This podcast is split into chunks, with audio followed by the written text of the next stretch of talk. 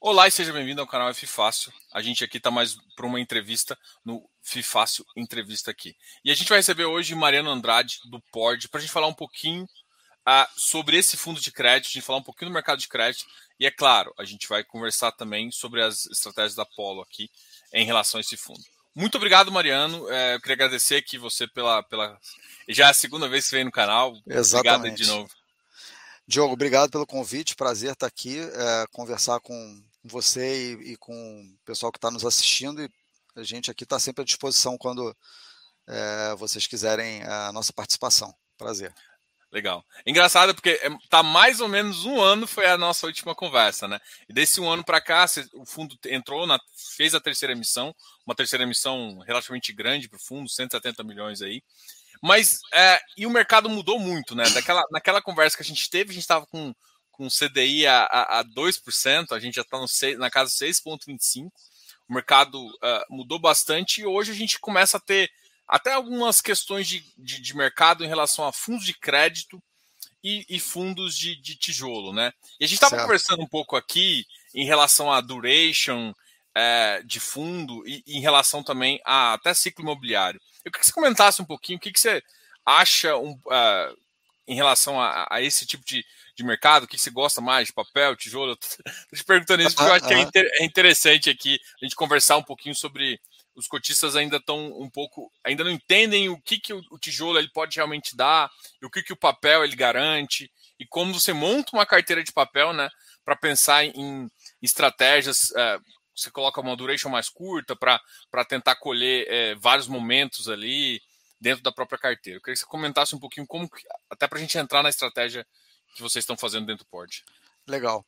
É, a gente acompanha aí o mercado de FIIs, né? A gente eventualmente pode ter posições no, no PORD em cotas de outros FIIs. A gente fez muito isso em 2020, né? Naqueles preços bastante corrigidos, né? Descontados depois do choque do Covid. Esse ano a gente fez menos, fez algumas posições mais menos uh, intensidade do que em 2020.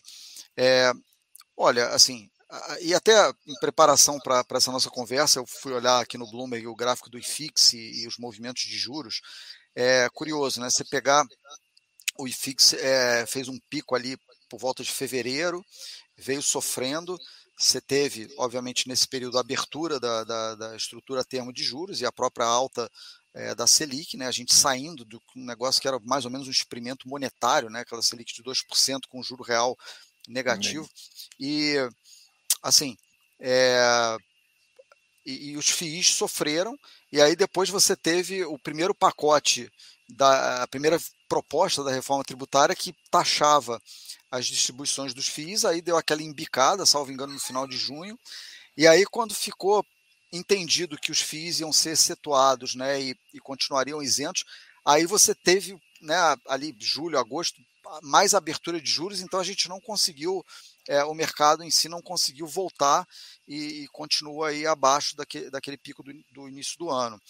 É, quando a gente olha é, nesse movimento de abertura de curva é, e todas essas questões trazidas pela pandemia, uso de home office, né? A gente está aqui conversando, estamos em lugares diferentes, tem um monte de gente assistindo a gente.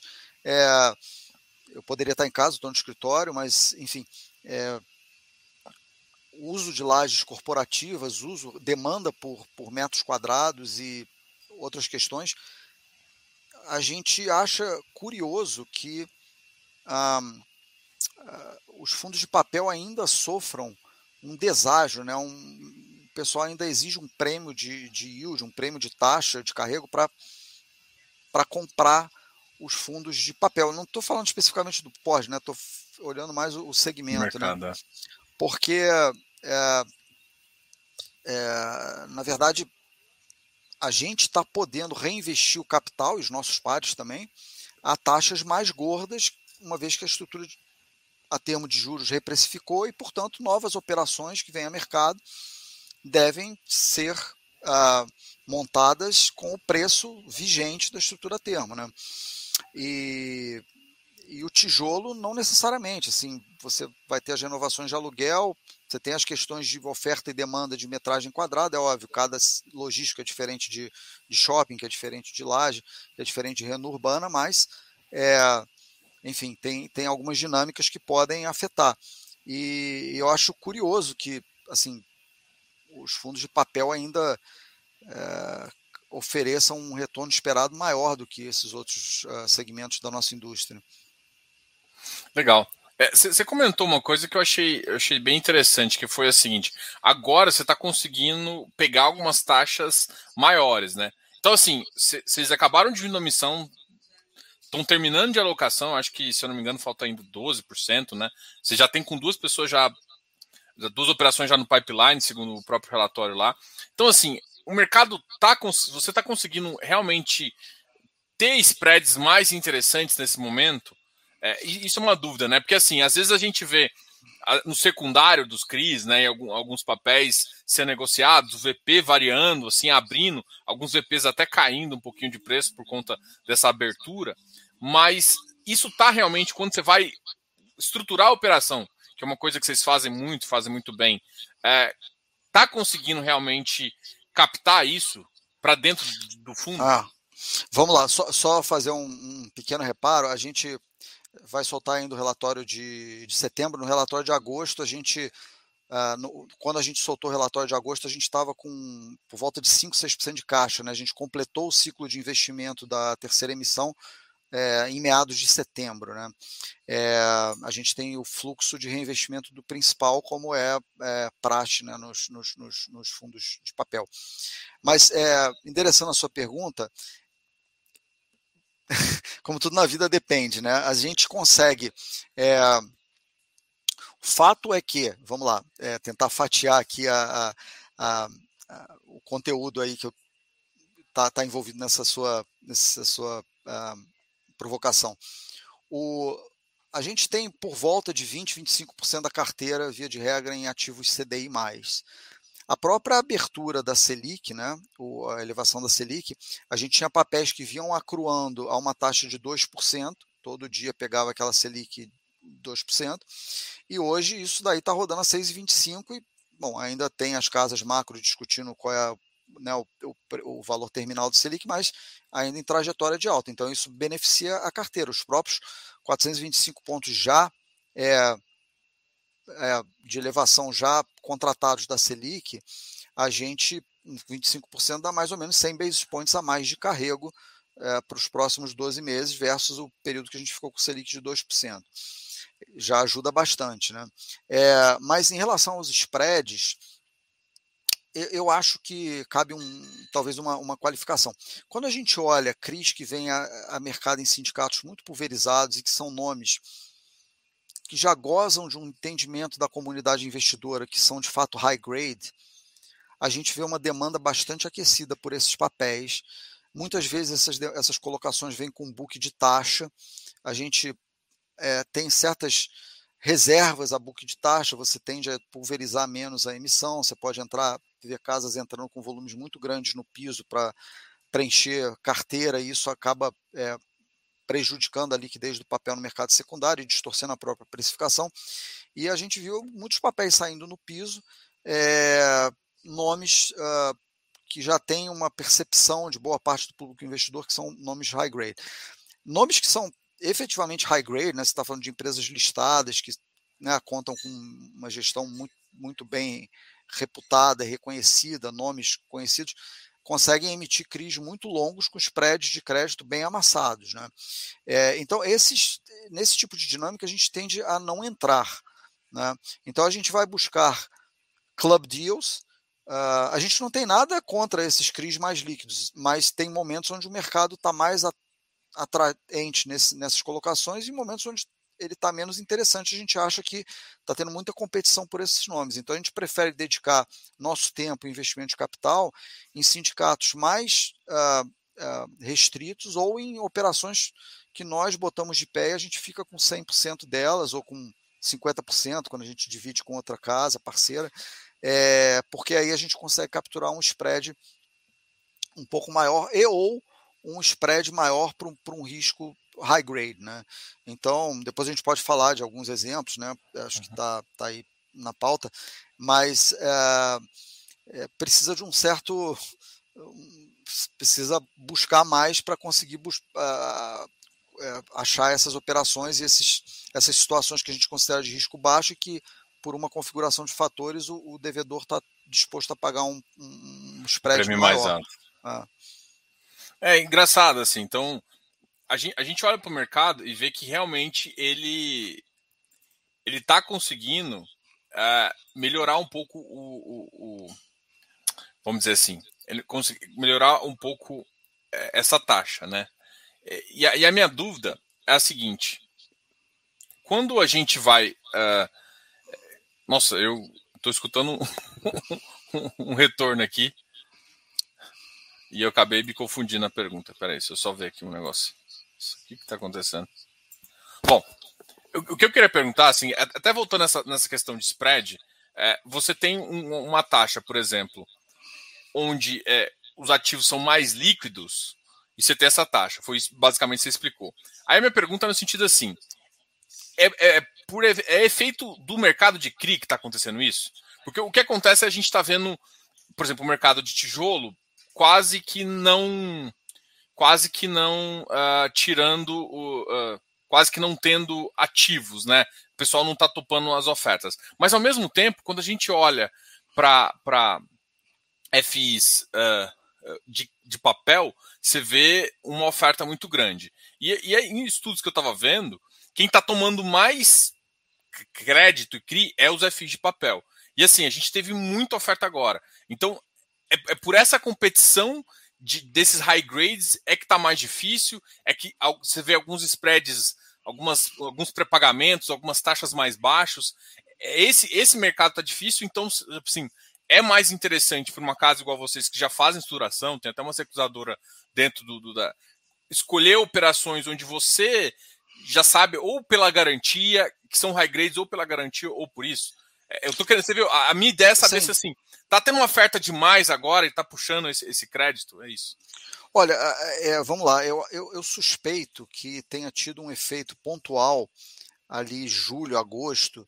É, a gente recebeu informação de algumas interfaces que a gente tem né, com, com o ecossistema de assessores de investimento, e, né, é, que uh, houve uma participação maior dos escritórios e das pessoas físicas em emissões de renda fixa. Eu acho que os CRIs estão, estão embutidos aí nesse, nesse bojo. É, e, e eu, eu suspeito que isso tenha acontecido pelo fato de que no primeiro pacote é, proposto pelo Paulo Guedes para reorganização tributária, os CRIs permaneceriam isentos, porém não os FIIs. Então você pode ter tido uma, uma, um fluxo de capital é, dos FIIs para os papéis diretamente, porque naquele momento o entendimento era que os CRIs permaneceriam isentos e os fundos não. É, isso, se eu estiver correto nessa, é, nessa, nessa hipótese, né, esse efeito ele, é, ele foi temporário. Né? Mas o fato é que, é, sendo temporário ou não, o fato é que você teve uma emissão muito grande de uh, ano passado e esse ano uh, de fundos de papel, né, um volume de emissão muito relevante. É, e diferentemente dos fundos de tijolo, né, se o fundo de tijolo faz uma emissão pô, de bilhão, mas já tem ali os ativos, consegue fechar aqueles ativos, botar na carteira, e, e ele vai ter o, a questão do aluguel. Mas esse principal ele não é reinvestido, ele só é reinvestido se houver uma venda do ativo, e aí, enfim, tem a questão de consultar se vai devolver o capital ou não.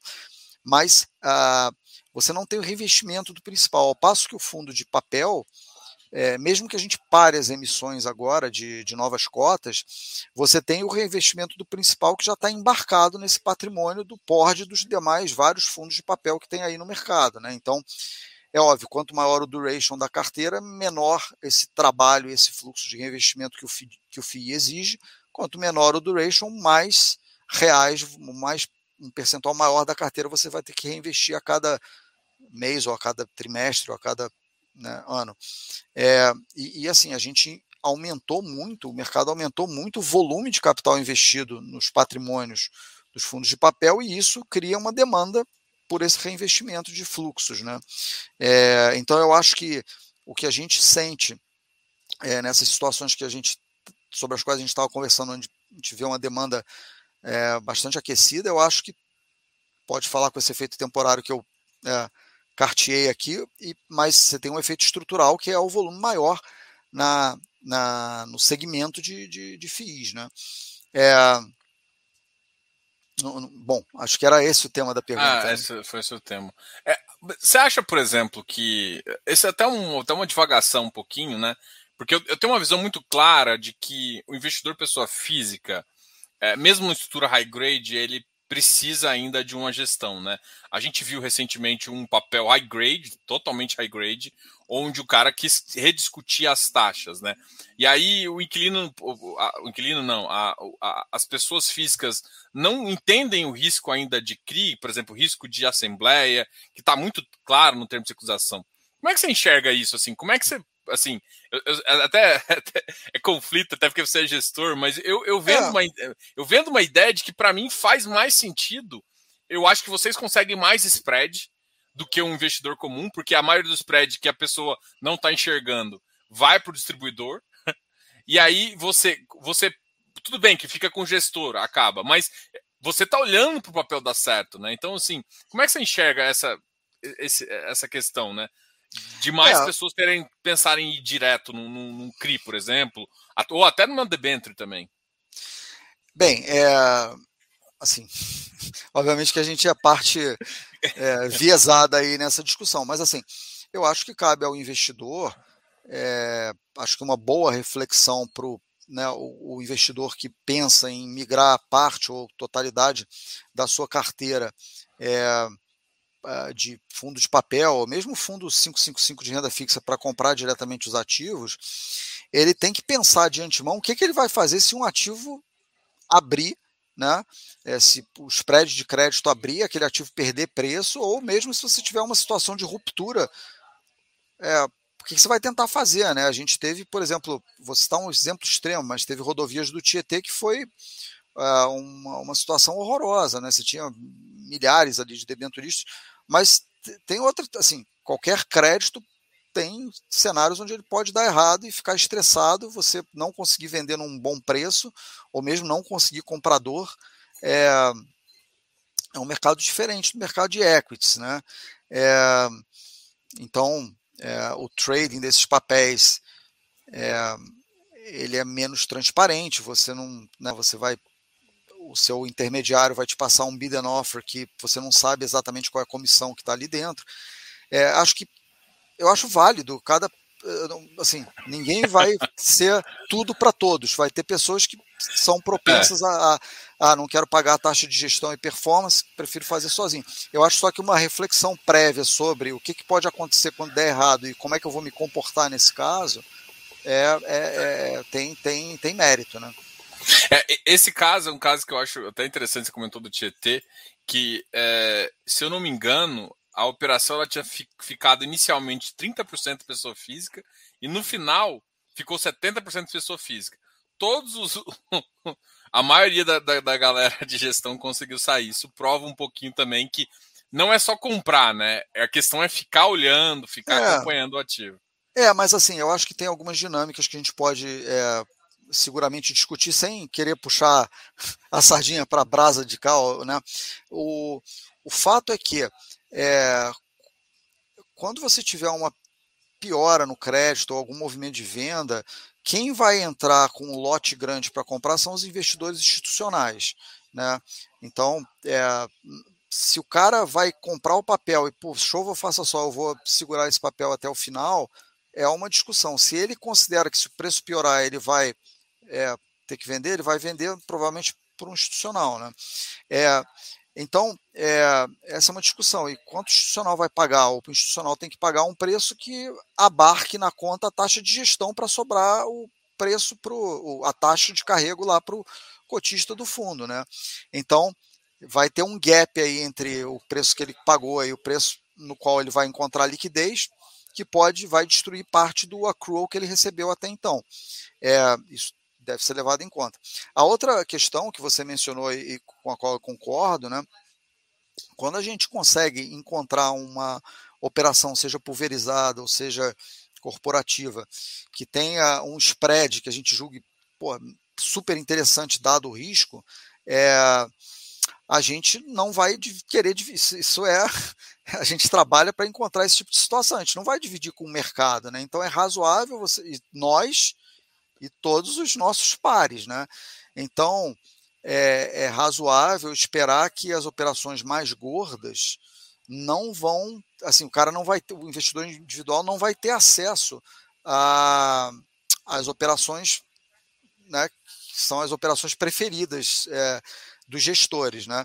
A gente não tem problema nenhum em entrar em oferta, mesmo uma oferta 400, oferta pô, pulverizadona. Pô, a gente adora liquidez, mas a, geralmente quando você entra num negócio menos líquido, você vai ser remunerado por essa iliquidez. Esse é o ponto. Legal. Eu vou compartilhar aqui o último relatório, até para a gente entrar num ponto é, que a gente estava conversando inicialmente, né? Questão de, das suas taxas. Você tem, por exemplo, 25% em CDI, é, 47% PCA e GPM. Uma das perguntas que eu tenho aqui é, por exemplo, é, porque o GPM, dependendo de como ele ele está na sua carteira, se ele se ele tem uma deflação, né, se ele tem um, um período negativo, ele tem. A carteira de vocês tem algum impacto dessa deflação? O impacto é baixo? Como é que você enxerga isso? É, hoje a nossa carteira GPM é bem menor do que já foi no passado, né? Eu acho que é, aí vai, eu não tenho o número de pronto para te dar, mas quando a gente tem é, todas essas operações é, pulverizadas, cada cedente tem um tipo de CCI e algumas CCIs vêm com a redação que a dívida só é corrigida pela variação positiva do GPM ou do IPCA. É, e aí, quando se você tiver uma deflação, isso entra como zero, né? Mas uh, é, eu, eu, não sei de cabeça te dar o breakdown desses 12% que uhum. a gente tem em GPM, quanto tem exposição à deflação, quanto não tem. Se eu ficar devendo, depois a gente pode passar esse número, mas é, não é algo que tire o nosso sono. É, em algumas operações corporativas, por exemplo, com frio, que é uma operação relevante no fundo, que é IPCA, a gente tem a previsão é, para só pegar a variação positiva do IPCA. É, enfim, isso nasce de cada negociação é, e a gente gostaria de ter essa proteção em todas as, todos os créditos, mas a gente não, é, enfim, é, a gente não vai perder uma, uma boa operação se o, a outra parte foi redutível em relação a isso e por um bom motivo. Então, assim, é, isso é caso a caso, mas algumas operações têm essa proteção sim. É, um outro, uma outra coisa que eu acho interessante aqui na carteira de vocês é a taxa, a taxa pré, né, que a gente não, não enxerga muito em muitos fundos, né? É, como que você escolhe essas taxas pré? E outra coisa também que a gente comentou que foi bem interessante foi a questão do, do CDI+, né? De uhum. você enxergar um valor ali na, na, na taxa Selic que o mercado não estava querendo tomar ali em 2020, mas agora está todo mundo querendo operação é. CDI+. É, pois é. é lembrando a, a, ao pessoal que talvez tenha chegado mais tarde, né? É, é a gente, em meados de setembro, consumiu esse caixa, né? A gente, em meados de setembro, estava com, salvo engano, 4% de caixa. A gente vai publicar em breve o relatório referente a, a, ao mês de setembro. setembro. Mas, né, esse, é, esse é o do, do último. É, é. A gente Esse falou é o do último texto, relatório, né? É, a gente falou no comentário do gestor que na data da carta o fundo estava full invested, né? É, então, é, em meados de setembro a gente estava com 4% de caixa, né? É, isso, 96% investido. Né? É, então, é, é, se, é, desculpa, se você puder repetir eu, eu, a pergunta. Eu, você falou, claro, de CDI, né? Eu tinha feito duas perguntas. Uma que a gente estava falando um pouquinho do CDI antes, né? Aquela reflexão que você fez eu achei muito legal, eu queria compartilhar com o pessoal. A do Depois pré, né? Você pergunta... falou do pré.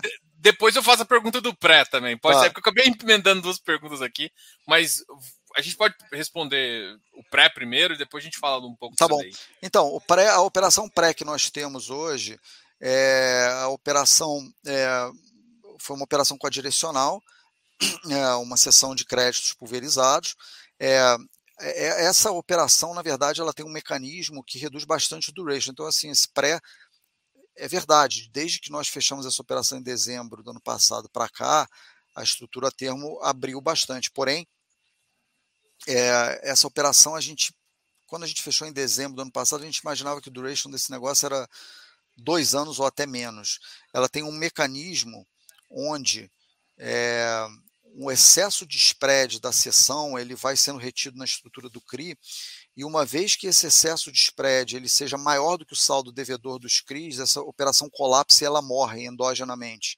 Então esse CRI não vai ser quitado até o final com a, Uh, ele não vai existir até o final, que é o duration estampado no papel. Então, a não ser que a gente tenha uma inadimplência muito superior ao histórico da carteira, o que não está acontecendo, essa operação ela morre, é, o fundo de acúmulo de caixa dentro da estrutura, ele mata o CRI sênior e aí os créditos voltam para a companhia é, depois de quitado o, o, o CRI.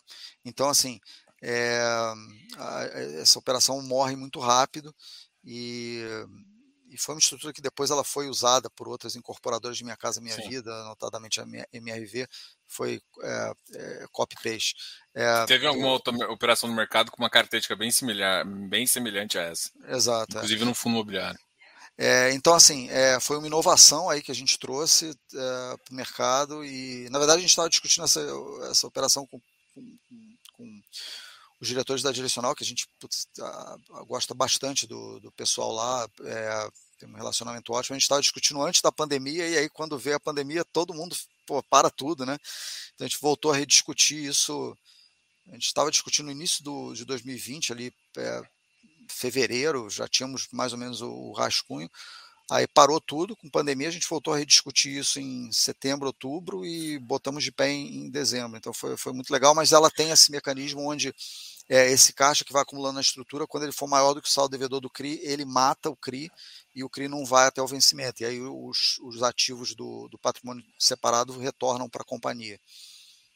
É, é, é, essa estrutura é bem legal, assim. Agora, uma, uma, uma, questão minha foi em relação assim, o que, que como você define que é interessante ou não? Porque assim, esse papel, por exemplo, se você for pensar no início, você pegou um spread de 6%, sabendo que ia subir, né? Ninguém sabe, ninguém imaginava que a inflação ia explodir tanto igual está explodindo.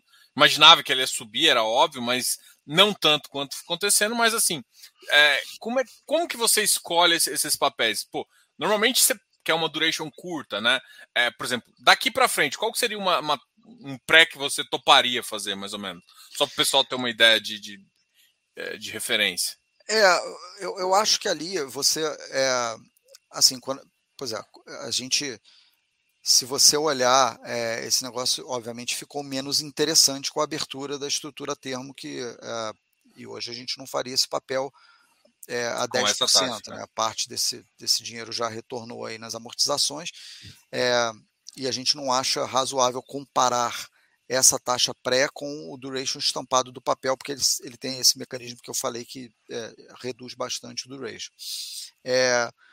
Mas é uma consideração de spread que vai falar com o risco de crédito e assim é, a gente não vai ter uma, uma, um volume muito grande da carteira em pré, é, especialmente em pré com duration alto. Isso não dá para fazer. Né?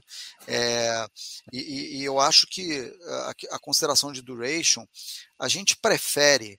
Eu acho que um dos grandes que, que eu acho que fala com pré e fala com todos os outros indexadores que a gente tem na carteira que pode vir a ter quando a gente, acho que a gente considera que um, uma das grandes vantagens ou virtudes ou, é, ou atributos favoráveis para a composição de portfólio do investidor de FIIs dos fundos de papel é que justamente você, diferentemente dos fundos de tijolo, você renova o principal à medida que a amortização volta, né? Como a gente estava discutindo antes, o fundo que compra, né, captou, comprou quatro galpões logísticos, aquele capital está investido ali no tijolo, é uma questão da, do, da locação, né? É, no fundo de papel, não. A gente compra um CRI, o CRI vai amortizando, você tem que reinvestir esse capital. Você distribui o resultado, né, o, o lucro, você reinveste o principal. Então, na verdade, a gente gosta de ter uma duration limitada, porque a gente reduz a aposta macro do fundo, né? Uma coisa seria falar, pô, Diogo, vamos, a gente acha que agora, pô, o pré só vai fechar daqui para frente, vamos fazer tudo pré que a gente captura um pré lá na lua. Bom, tem um componente macro nessa aposta. Se a gente fizer 50% do fundo nisso, o fundo vira um fundo que tem uma componente de crédito, tem uma componente também de aposta né, em juros. Se eu fizer um duration alto num volume grande do patrimônio, tem um componente macro que vai ser determinante aí para o fundo ser mais ou menos bem sucedido é. durante a vigência dessa, dessa alocação. A gente prefere ter todos esses. E, a mesma coisa em relação a CDI, ou IPCA, ou IGPM. É, então a gente prefere. É, e, e, na verdade, a, a, contrapartida desse trabalho é um custo do gestor. Né?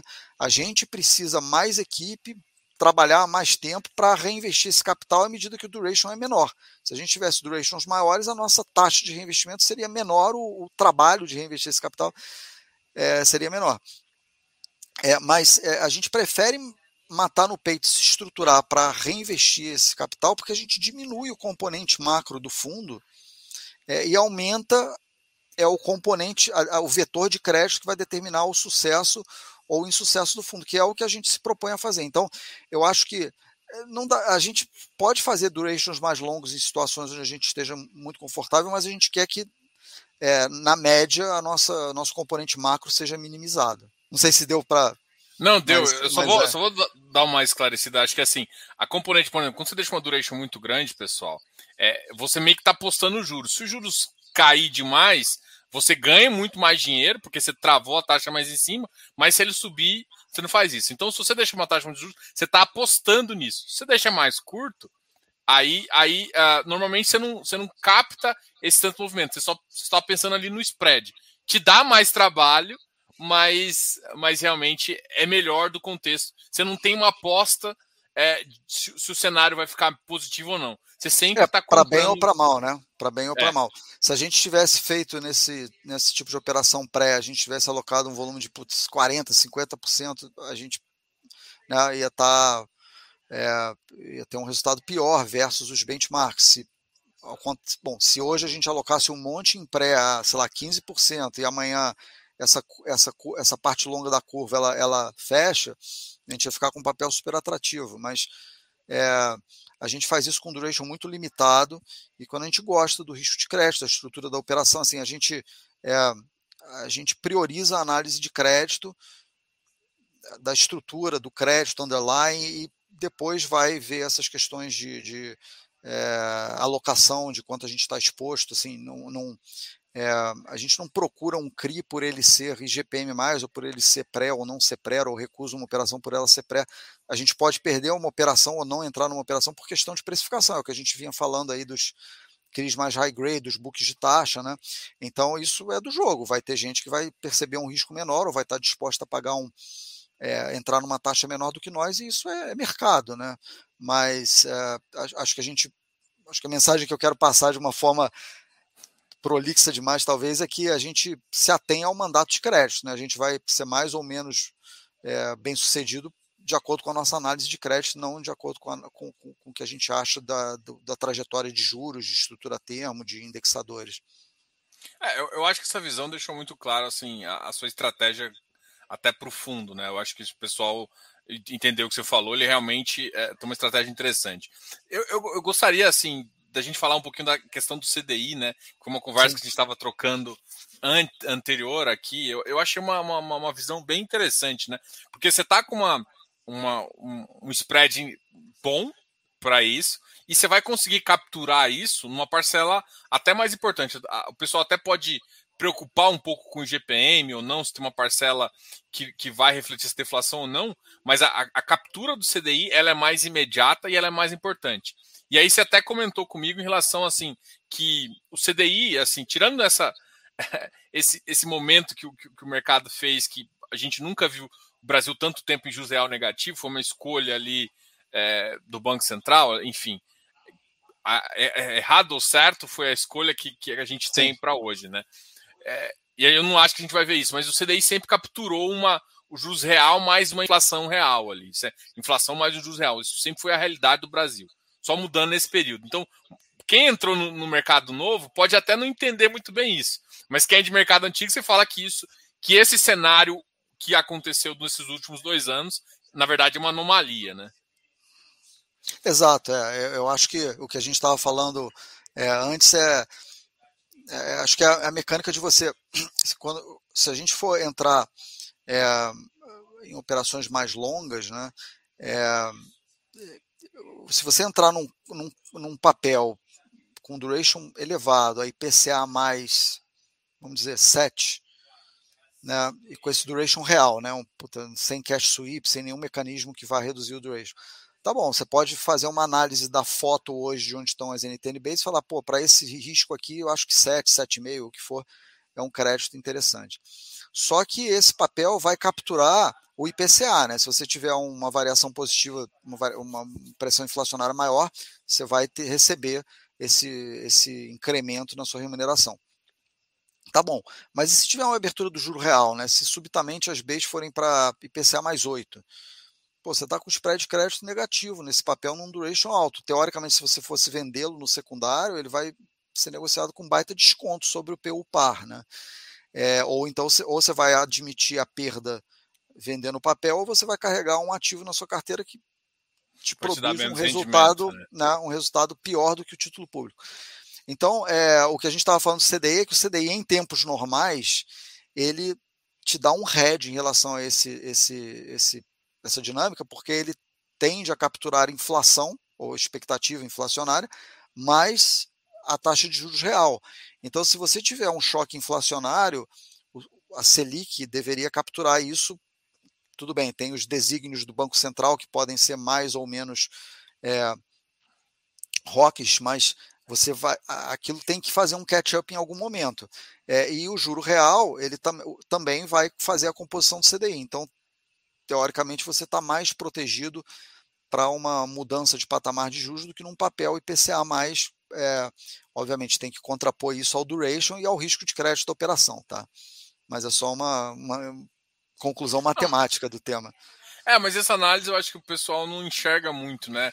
Porque o PCA realmente ele, ele, ele traduz uma, um juros real de cara, mas o CDI sempre teve esse carrego de juros real ali na, na operação. Sim. Que a, a, anomalia que o Banco Central fez o ano passado reflete na decisão que, às vezes, você pensar historicamente, nunca aconteceu. Que sempre, você, no momentos piores, era um juros real maior versus uma inflação menor já pagos no CDI. No momento melhor, você tinha um juros real menor e já numa inflação também no CDI.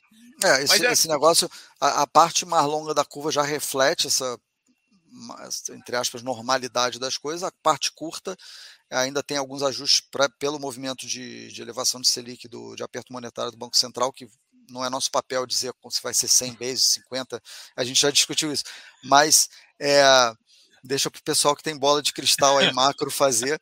Tem gente muito boa fazendo isso, não, não sou eu que vou. É, mas, mas, enfim, é, a, a, partir de um certo é, vértice, isso já está refletido e é o que normalmente é o caso, CDI precificar um juro nominal, que é composto de inflação mais o juro real. Legal. Eu vou, vou, vou fazer mais uma pergunta aqui, vou até compartilhar de novo o relatório, que é a, a parte assim, é, vocês têm, têm, até por estar uma operação, até por ter mais operações, é, 72% é corporativa, vocês ou, ou, tomam aquela série única, normalmente, pessoal que não entende, a série normalmente faz sentido quando o lastro é único, né? Que aí não faz sentido você, você não tem, uhum. você não tem lastro pulverizado. É, você não faz sentido, né? Quando você tem lastro pulverizado, aí você, você coloca camadas de proteção de que chama inadimplência e de bom pagador ali nas seniors, meso e subordinada ali. E vocês uh, preferem a sênior, né? Aí você falou, ó, tem até uma questão de regulamento que a gente não pode tanto. Queria que você comentasse um pouquinho, até para o pessoal entender o nível de risco que o, que o, que o PORD uh, é mais ou menos vocês pensam em relação a isso, né? Tá. É, a gente falou isso né, no, no, no, no, no roadshow da segunda emissão em 2020, da terceira emissão esse ano.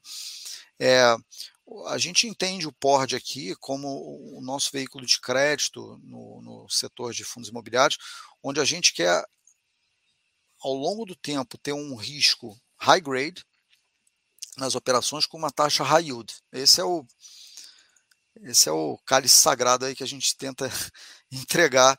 É, nem sempre é fácil, nem sempre é, quer dizer, essa, esse prêmio de taxa que a gente consegue, ele varia ao longo do tempo, à medida que o mercado está mais ofertado ou menos ofertado, mas a gente, é, nosso objetivo é ter um risco de crédito com o qual a gente está muito confortável nessa na, no, no PORD. Tá? Então, isso fala com uh, em estruturas pulverizadas, né, onde você tem o lastro pulverizado, a gente ter a, a ampla predileção pela série sênior da emissão, porque é, você tem a série júnior. Aí cada emissão é, é, diferente. Você tem aquelas séries onde o subordinado, algumas emissões nossas, onde o subordinado só recebe no final do CRI sênior. E aí, na verdade, a subordinação vai crescendo à medida que o tempo passa. Tem outras que prevêem alguns gatilhos e se o gatilho não tiver ativado, o subordinado pode sacar, pode receber também.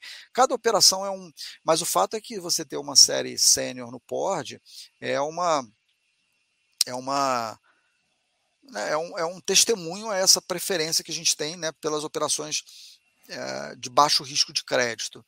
Quando o, o, é uma operação corporativa, como você falou, na maior parte dos casos não faz sentido ter uma série subordinada, porque o devedor é um, um único cara, né? Então ele não vai pô, defotar pela metade, ele vai defotar, espera, é. bater na madeira, né? Não, mas num evento de default ele não vai, ah, só vou pagar a cena, não vou pagar a subordinada. É, é uma construção muito improvável. Em alguns casos, a gente até, até liquidou em setembro, a gente vai reportar na carta é, próxima uma operação corporativa onde tem uma parte subordinada, mas é uma situação é, bastante atípica. É, Acho que vai ser a única posição da nossa. Não, tem outra, outra exposição também que no Crisoscan tem uma série subordinada também. Mas é, é, é, é, a exceção e não a regra. Normalmente a operação corporativa é série única. Né? a gente já fez operações pulverizadas também série única, essa da direcional sobre a qual a gente conversou é um caso, mas você tem um excesso de spread na sessão que vira uma, uma, uma subordinação implícita. Né? Você vai acumulando patrimônio no patrimônio separado e o valor do pool de ativos vai cada vez ficando maior do que o valor da outstanding da dos CRIs, é. né? É, você se protege pelo valor acumulado na SPE, né? Exatamente. No patrimônio é. separado, nesse caso, não tem SPE, é. mas enfim, é, é ah, é esse verdade, o raciocínio. É. é esse o raciocínio. É porque quando fala. É, tá, tá, certo. Bom, uma pergunta aqui, até, até por, por falar um pouco de crédito, uma pergunta aqui do Eleu, que é a seguinte, né? Até saindo um pouquinho do PORD, é, é, é isso aqui. Ele perguntou o seguinte: boa noite. Qual, qual os aprendizados com a experiência com o PLRI é, que podem ter trazido evitados no pódio? Eu até conversei é, com você um pouquinho sobre o PLRI, sim, sim. mas é, é, mais porque, como a gente está falando de subordinação, eu acho que tá bom. parte da pergunta envolve essa, essa, essa diferença entre os dois, né? Nível de subordinação entra um pouco nisso e também na, na estrutura que foi montada em cada uma. Eu queria, queria trazer essa, talvez o pessoal não lembra, mas o PLRI teve uma das operações que entrou uh, no, no crédito default, não foi? É, então, vamos lá. O, o... Obrigado pela pergunta. É, o PLRI, na verdade, é um fundo mais antigo do que o PORD, né? E ele foi um fundo que nós fizemos uh, com uh, capital de friends and family, né? Sócios e familiares da Polo, é, e duas famílias clientes nossas que queriam um veículo uh, bastante apimentado em crédito. Então, o, o, diferentemente do PORD, o mandato era completamente diferente, né? O, é completamente diferente. O PLRI é um fundo que nasceu para investir primordialmente em séries subordinadas de CRIs pulverizados. Né? Então, é, esse era, é, de fato, uma taxa mais ainda high yield, com risco high yield, né? porque você está entrando na subordinada. É, e aí, acho que há uns quatro anos, salvo engano, é, uma das famílias que ancorou a, a colocação do, do PLRI é, nos procurou e pediu para a gente acabar com a revolvência do fundo, né, colocar o fundo em liquidação, ou seja, é, a gente não precisa vender nenhum ativo, se entender que não é interessante, mas na verdade a amortização dos papéis ela não é reinvestida. Então, na verdade, a cada mês a gente tem o resultado de juros que é distribuído e o principal que voltar nas operações também volta para os cotistas. É como se fosse um pass-through, né? É, e, e, assim, é, essas famílias continuam com relacionamento conosco. Enfim, foi uma decisão da base de cotistas. A gente não, obviamente acatou e, e o fundo é, agora, por construção, né, se você pensar, um fundo que vai amortizando, né, todas as amortizações que chegam a gente devolve para o cotista. É, isso já tem uns quatro anos esse processo. É, é, natural que no final, sendo um fundo subordinado, você vai, à medida que o tempo passa, piorando a qualidade de crédito do portfólio remanescente. Isso é matemática. Né? É, então, é natural que no final, à medida que o tempo passa, você vai ter mais eventos de default e, e, isso é por construção, né? É, mas é, ainda assim, se você pegar a, o preço atual em tela, se você pegar o investidor que entrou no PLRI no início, né, na, na, primeira emissão, na, na cota 100, que só teve uma emissão, pegar o que esse, esse indivíduo recebeu de dividendos ao longo do ano, e mais agora, depois que entrou em, em, em liquidação, dividendos mais retorno de capital e o preço ao qual ele venderia na tela hoje, eu suponho que o retorno tenha sido muito bom, especialmente porque é um fundo subordinado é, que pegou ali aqueles anos de 15, 16, 17, que foram anos muito ruins para crédito imobiliário. Né? É, enfim, é, você teve muita ação rescisória, mesmo em contratos com escritura lavrada, ação rescisória, ação indenizatória, uma judicialização horrorosa da, da, dos créditos pulverizados, tanto que né, o, a, né, o Meyer da, da Tecnisa foi um dos executivos e acionistas empresários mais vocais em relação a, a, ao, a, a, não adequação da lei dos distratos e culminou com a nova lei dos distratos, né, enfim. É, mas, enfim, a, o, o PLRI, a história é essa, a gente entende que é, a questão dos, dos créditos entrarem em default, ela é, é, por construção de um fundo que era mais apimentado e que já devolveu boa parte do seu capital. Né? Não, legal. É, uma pergunta aqui que também que o pessoal sempre está curioso, principalmente porque é, tem muitas. Vocês acabaram de sua emissão, terminaram de alocação e tem alguns fundos que acabam, dependendo de momento, com um pipeline interessante, fazendo uma nova emissão, né? Qual a expectativa futura quanto a emissões? Apoia emissões abaixo do VP e emissões seguidas, né? Eu acho que a preocupação tá. é em relação a essa. Legal. Essas Vamos responder. A, vou responder a. Diga, diga. Não, é porque eu acho que, assim, olhando o histórico de vocês, vocês normalmente fazem uma missão por ano. Não sei se. Eh, e, é. nem todo ano acabou fazendo, mas eu, pelo menos dos históricos dos últimos quatro anos foi mais ou menos isso. Vamos lá, eu vou responder a provocação do Wesley, mas antes a, a pergunta anterior em relação à PLRI, que também tinha lá a questão de aprendizados. Na verdade, a gente tenta aprender com qualquer investimento que a gente faz, seja ele bem sucedido ou se for um investimento que teve. É, e, e, assim, o que nós aprendemos é, assim, na, na, nos, nos, não necessariamente no PLRI, a gente tem fundo 555 de crédito.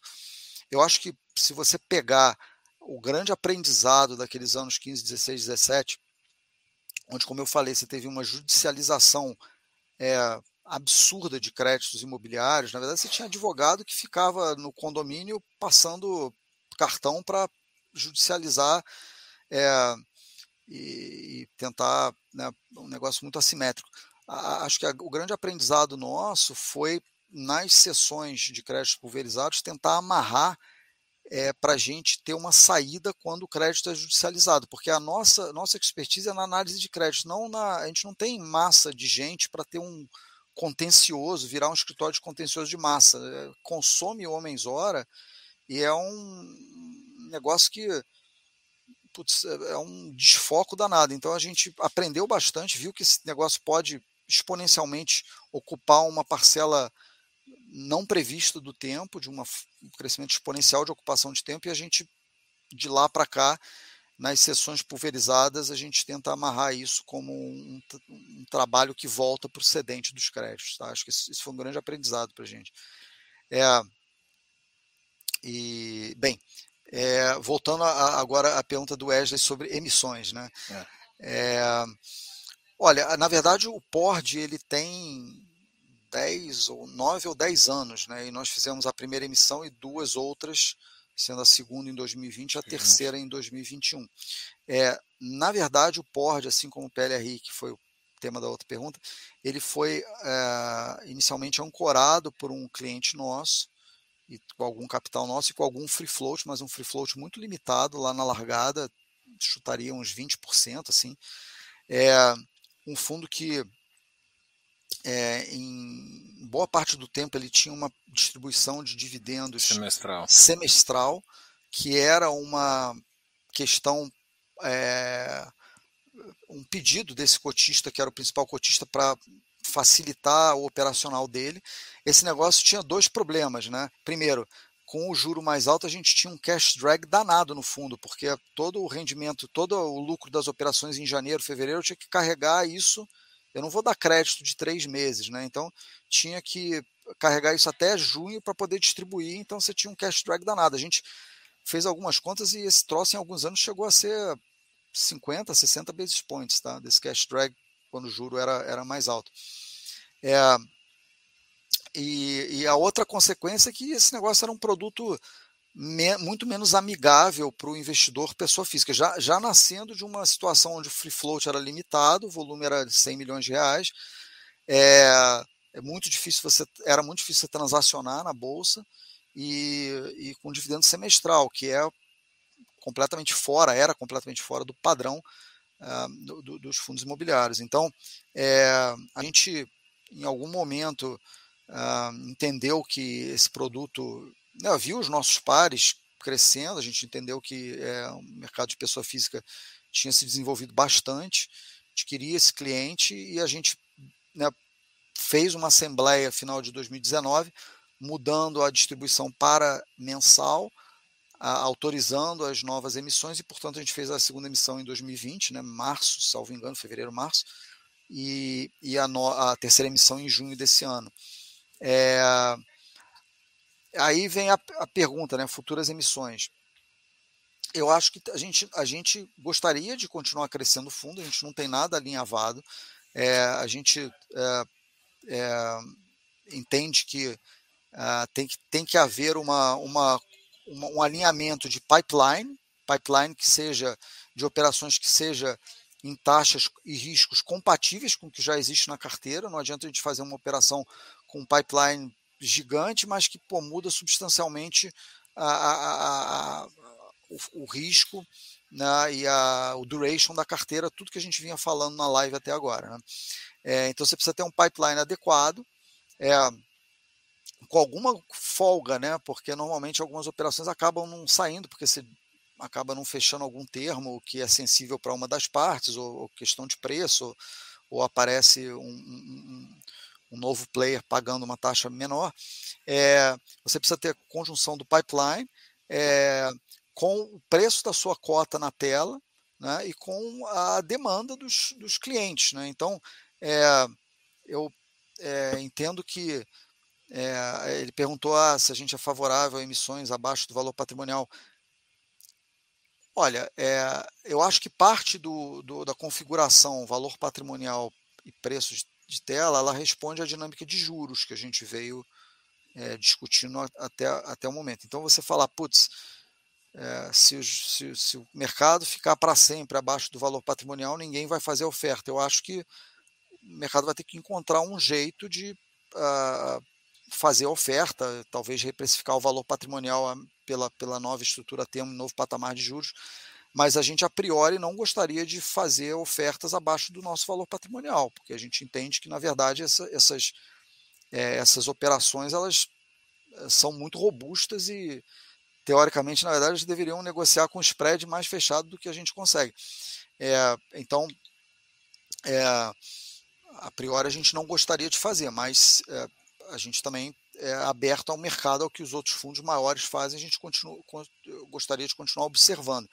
Mas a priori não é uma, uma equação que a gente gostaria de, de, de, fazer, até porque com esses custos transacionais você já diminui o patrimônio do fundo, vai pagando os custos de, de colocação.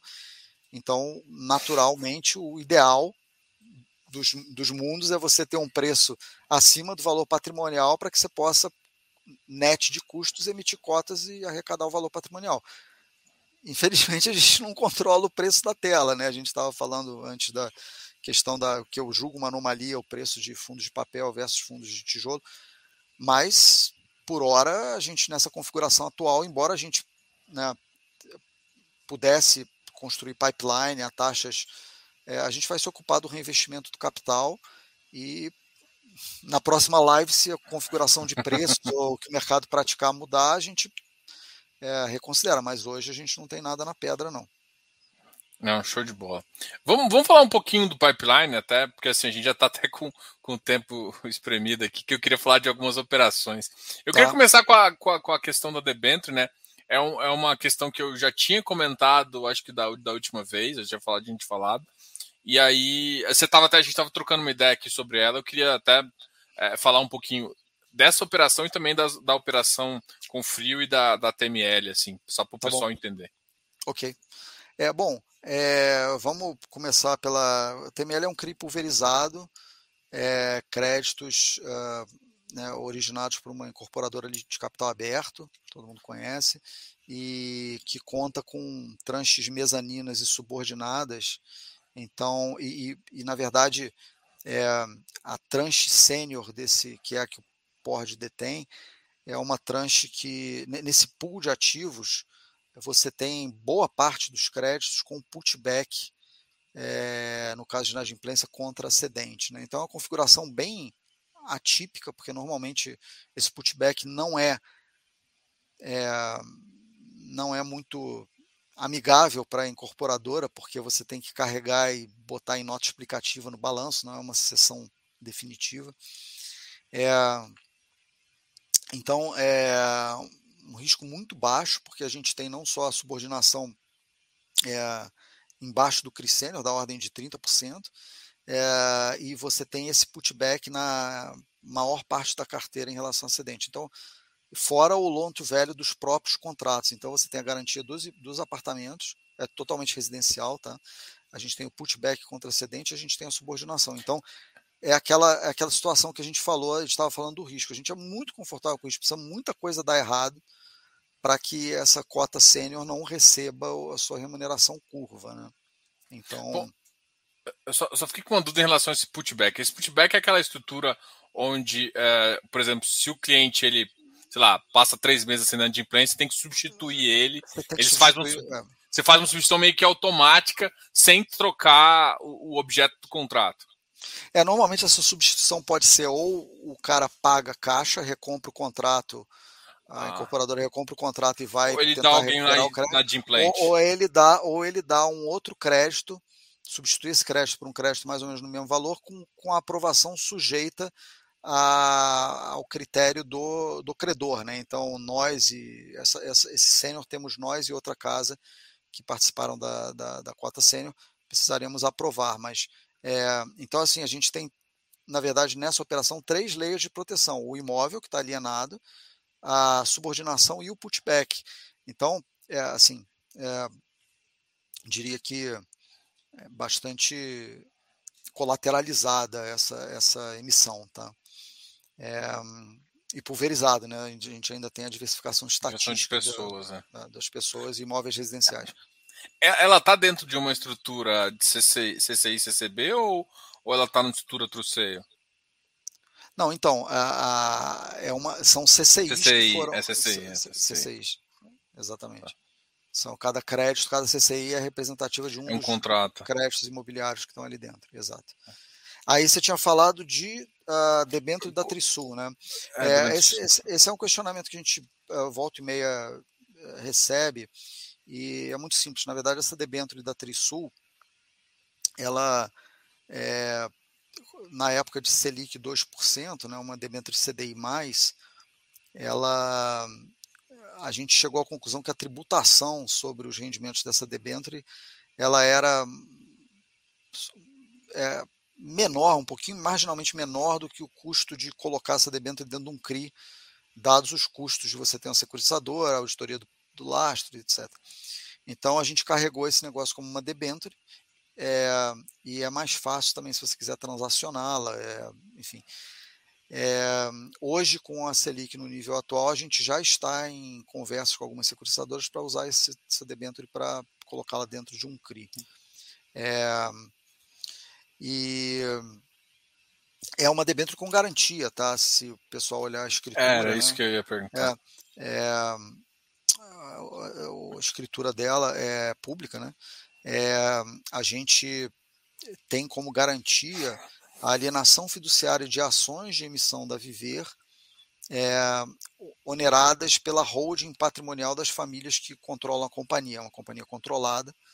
É, a razão de garantia dessa, isso varia todo dia, essa razão de garantia com a oscilação do preço uh, da, das ações, né, que estão uh, garantindo essa, essa dívida.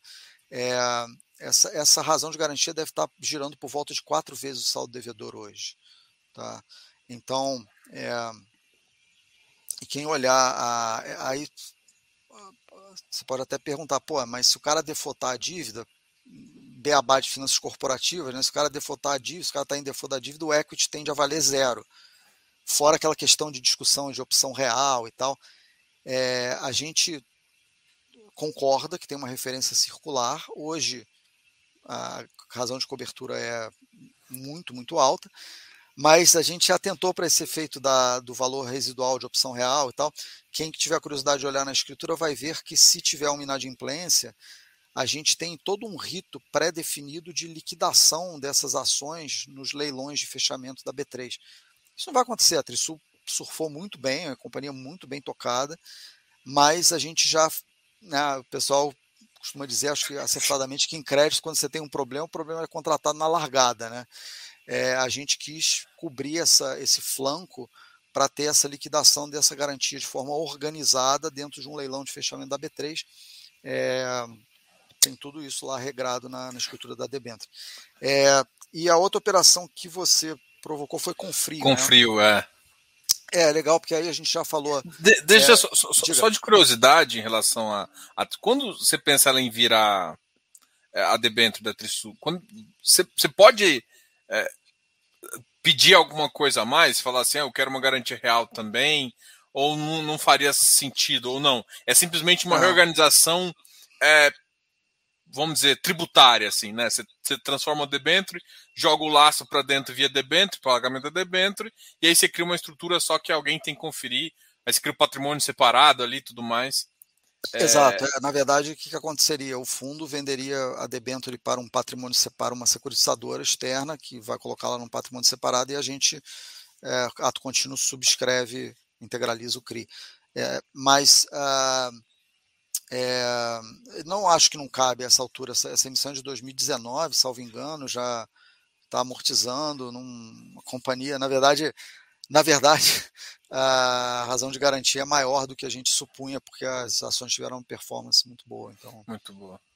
É, então, é, a é, gente. Com frio. É, com frio. Com frio. É, com frio é uma emissão corporativa, é legal que a gente já falou da pulverizada, falar da corporativa. Com frio foi uma emissão que nós ancoramos, tem outros investidores, mas é um club deal.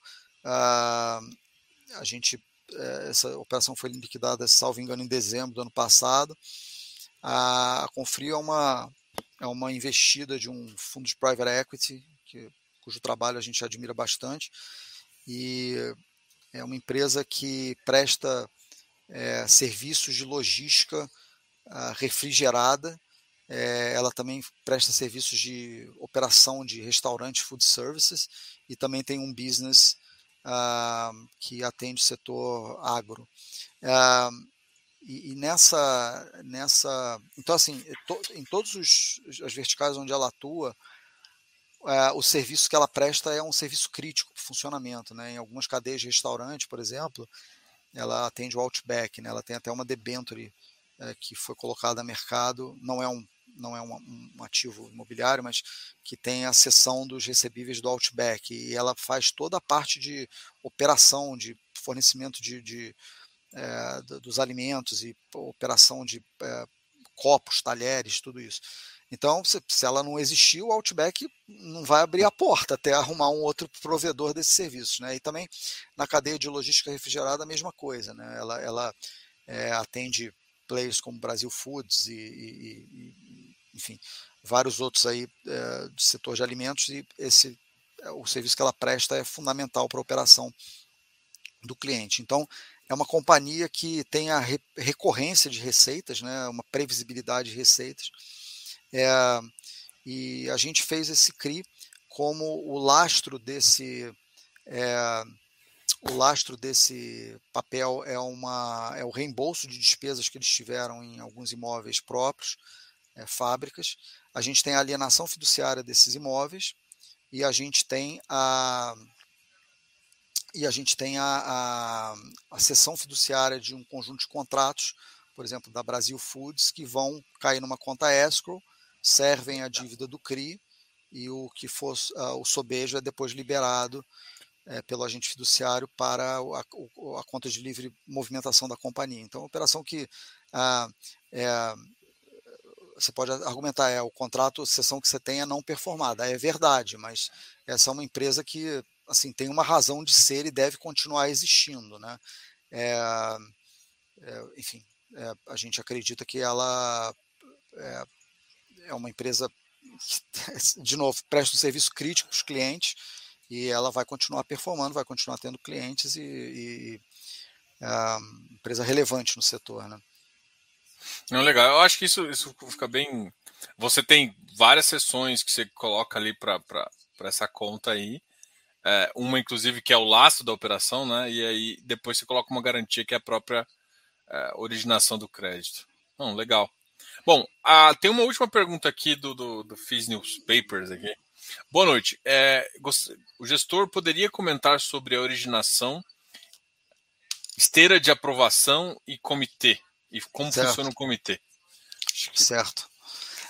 Vamos lá. É, então, a gente tem uma equipe é, de front é, de um total de seis pessoas, sete pessoas, tá? fora é, a parte de middle e back. Né? A parte de middle acompanha nas operações em carteira todo o fluxo de conta vinculada, quanto está caindo, qual era a quantidade mínima de arrecadação, todos os covenants de todas as operações. É, um, é um, a gente tem duas pessoas no middle que são fundamentais aqui para o acompanhamento né, e monitoramento dos créditos. E, na verdade, quando a gente tem. A, a, a gente tem um, um, trabalho aqui de aprovação de crédito que a, a gente acha fundamental a, a, ter a capacidade de abortar certas proposições sem ir até o final da análise. Porque quando tem algum negócio que é um deal breaker, a gente prefere, seja por questão de taxa almejada pela companhia, pô, o cara está querendo IPCA mais 5, eu acho que o crédito, aquele crédito é IPCA mais 9. Você nunca vai chegar num, na né, boca de jacaré, você nunca vai chegar. Ou muitas vezes, ah, cara, esse, esse negócio aqui a gente só faz se tiver esse putback. O cara não topa putback, então é, pode ser um deal breaker para a gente, um deal breaker para ele. É, dessa forma, a gente consegue concentrar os nossos homem-hora naqueles créditos que têm maior probabilidade de conversão. Né? E aí, na verdade, quando a gente é, quando a gente vai é, estruturando a operação, naturalmente a gente vai abordando os temas mais sensíveis e essa, é, na verdade, a nossa aprovação é, é, é, o cara não ter sido reprovado nesses, nesses é, é ao contrário né, do que a maioria das casas. É, se o cara foi reprovado, foi reprovado. Se o cara, se a gente foi sanando os pontos de dúvida, os pontos de desconforto, é, conseguiu avaliar a garantia, conseguiu ter, por exemplo, confiança de que aquele é, terreno, aquele ativo vale mesmo aquele valor numa monetização à venda forçada. É, a, a operação vai indo e aí no final é uma é uma definição de lote, quanto que a gente pretende alocar naquela operação. É, e, e, é isso, assim, na verdade, a, a operação que vai galgando esses, essas etapas, ela chega já aprovada. A gente tem mais a, o evento de reprovação e, a, e abortar aquela proposição do que efetivamente aprovar. É assim que a gente funciona. Legal, eu acho que assim é, deixar bem claro como que você. A tese é. Vocês fazem um checklist e como vocês são bem diligentes, se passou no checklist todo, tá meio que vai. É, exatamente. Pode ter uma discussão de preço, assim, é, eu dei o exemplo de IPCA mais 5 e IPCA mais 9, aí, mas tem algumas, alguns papéis onde a gente tem uma negociação final de ajuste de taxa no final desse processo, é natural também, mas ele já nasce com a empresa almejando uma taxa de captação compatível com o que a gente está disposto a, a, a receber naquele crédito para incorrer no risco. Né? Então, é, não, show. É isso. Mariano, muito obrigado. Eu vou fazer uma última pergunta aqui. Claro. Mas é uma pergunta, é claro que se você não tiver. Muita gente aqui nos comentários estava perguntando assim. É, eu acho que o, cotista ele é muito curioso em relação ao futuro, né? Ele quer saber. Uhum. As, é, hoje em dia existe os gestores não gostam de falar de futuro, mas muita gente fala de guidance. Qual que é o guidance que você espera em relação às projeções do no dividend yield, do rendimento aí. É, se quiser, não quiser é. falar também, mas se, não, se assim, quiser. A, é, eu acho que na verdade o, o é, a gente não pode falar com muita assertividade, até porque tem a questão do arcabouço regulatório, mas assim, a gente, o que a gente se comprometeu na terceira emissão era investir o, o capital é, num prazo, caso base, salvo engano, do, entre dois e três meses, a gente conseguiu é, efetivar esse, esse investimento. A gente teve os recursos no início de julho. Então, entre julho, agosto e metade de setembro, a gente investiu os 175 milhões da terceira emissão.